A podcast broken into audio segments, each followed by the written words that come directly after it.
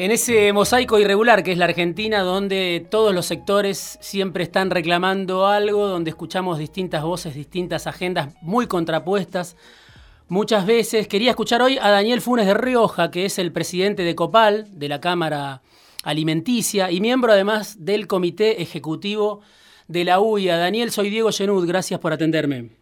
Hola Diego, buenas tardes. Buenas tardes, para mí también.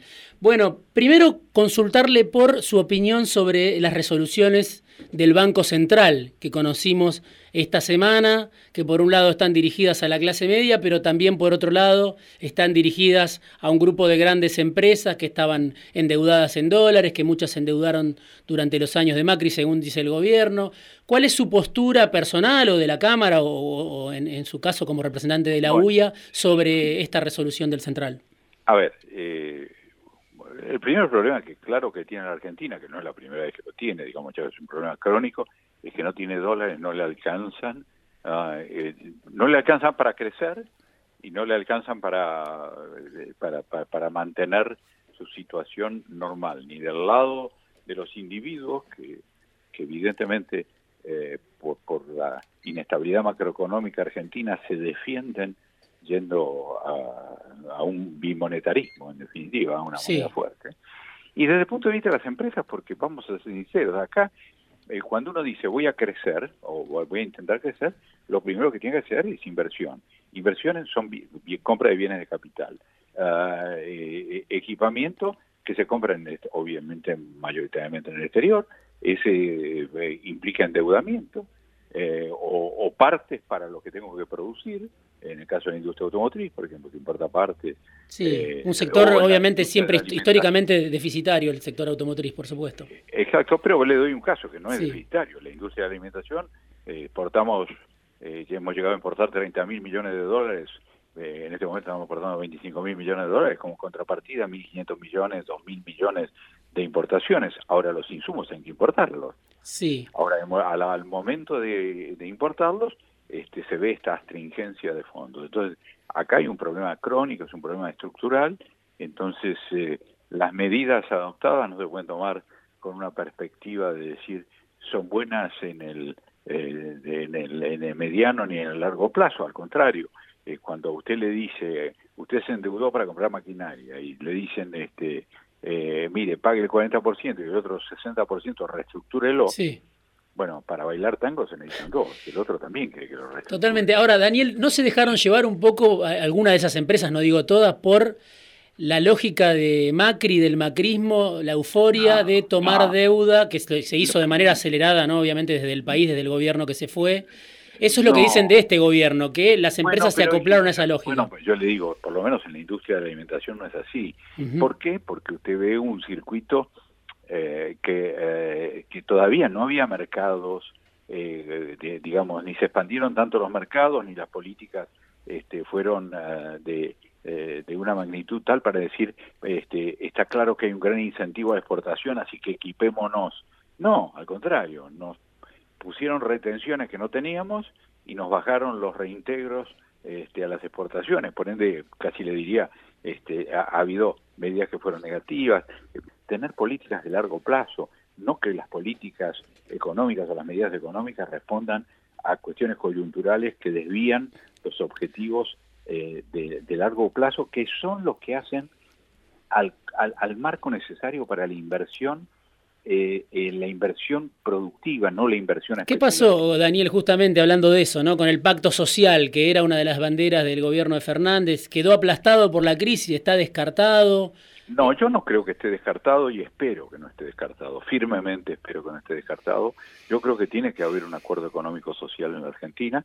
Más allá, digamos, el, presidente anunció la creación, posible creación de un Consejo Económico-Social, pero mientras ello se hace, y lo, he dicho en, las convocatorias que ha hecho el gobierno a la Unión Industrial de Argentina eh, para, para, para, ver qué hacíamos en, en el marco de los acuerdos económicos sociales, es que tiene que haber una concertación económico-social para la emergencia. Daniel, esta semana conocimos también eh, que se va o está buscando un socio estratégico, Falabella. Obviamente muchos medios lo ligaron con el caso de la TAM, se conoció el caso de Globo.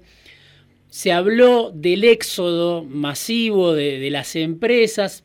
Por un lado, le quiero preguntar a qué atribuye la salida de empresas, perdón. Y por otro lado, se lo quiero contrastar con un informe de, del CEPA, del Centro de Economía Política Argentina, que decía, bueno, entre 2016 y 2019 se registraron 5.400 concursos y quiebras en capital, provincia y ciudad. Digamos, una carrera del horror, ¿no? A ver cuándo fue mayor la crisis.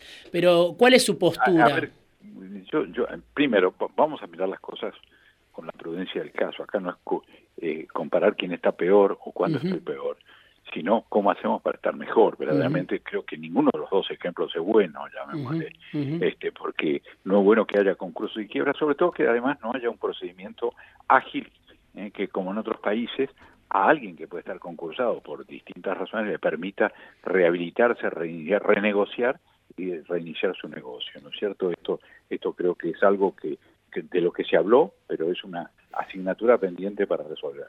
En el segundo caso, el, mundo está en eh, distinto grado de crisis, pero, la pandemia generó una crisis. y, y, hay una, a partir de ahí, una reestructuración y una nueva visión de muchos negocios. Eh, hay empresas que deciden, bueno, me voy a concentrar en tales productos o me voy a concentrar en tales regiones. entonces, yo no, eso no hay que verlo a priori como cuestión dramática, es una cuestión que responde también a estrategias. Las empresas entran y salen de determinadas actividades o de determinadas regiones o países. Esas son las cosas que también afectan eh, esa... Pero le, quiero preguntar, porque usted, eh, obviamente desde el sector alimenticio, están diciendo hace tiempo que hay un atraso importante en los precios, además del tema de despidos, que es otra cuestión, pero le quiero preguntar por los precios, sobre todo, que impactan en mucha gente. Digo, por un lado uno tiene además de los precios atrasados, los salarios atrasados. Y tenemos una situación con la pandemia donde la demanda no reacciona, según todos los especialistas dicen, a la misma velocidad que cayó. Si aumentan los precios, ¿eso no sería profundizar más la recesión también? A ver, eh, en primer lugar, usted tiene un problema, no todos los precios son iguales, responden a estructuras de costos, nosotros estamos hablando de diferentes situaciones y en esas diferentes situaciones las respuestas deben ser en función de dos cosas. Primero, si el Estado es el que me autoriza los precios o no, con él tengo que hablar, pero después voy a hablar con, este, evidentemente, con las cadenas a través de las que comercializo para ver cómo llegar a que consuma, porque yo no produzco para que no se consuma, produzco para que se consuma. Claro, por eso. Este, lo que quiero decirle es que evidentemente, ahora, si usted aumenta, si, pretende aumentar salarios en este en, momentos en que no hay demanda, que está con incrementos de costos que le están pegando por todos lados y que además los gastos del COVID que están soportando las empresas por todos los eh, protocolos que hay que hacer, por supuesto que hay que hacer y, estamos protegiendo a la gente, pero la distancia social, pagarles el transporte, este, para que para que no se aglomeren, cosas que es lo que se ha tenido que hacer, eh, los testeos para que lleguen más rápido y efectivo, y además el 20% de la dotación como promedio este, en su casa sin trabajar, bueno, todo eso son costos que el empresario tiene que afrontar. Entonces, cuando tiene que afrontar, hay una cuestión es, ¿sobrevive o no sobrevive la empresa? Bueno, estas son las respuestas eh, complejas, complejas, pero que hay Totalmente, totalmente. Bueno, le agradezco muchísimo, Daniel, el tiempo. Eh, obviamente me, quedaron muchas preguntas para hacer. Hay temas que usted mencionó que son para discutir largamente, pero si, si está dispuesto en algún momento lo voy a llamar también para hablar del pacto social, cómo sería, cuánto le tocaría resignar a cada sector en ese hipotético contrato social del que todo el mundo habla, pero que por ahora no se puede llevar adelante. Daniel Funes de Rioja. pero pensémoslo como cómo hacemos una Argentina mejor y más inclusiva y que crezca, no repartir la pobreza, sino crecer y, y evidentemente con ello generar el bienestar que la Argentina merece tener. Gracias, Daniel Funes de Rioja, presidente de Copal, miembro del Comité Ejecutivo de la UIA. Muchísimas gracias.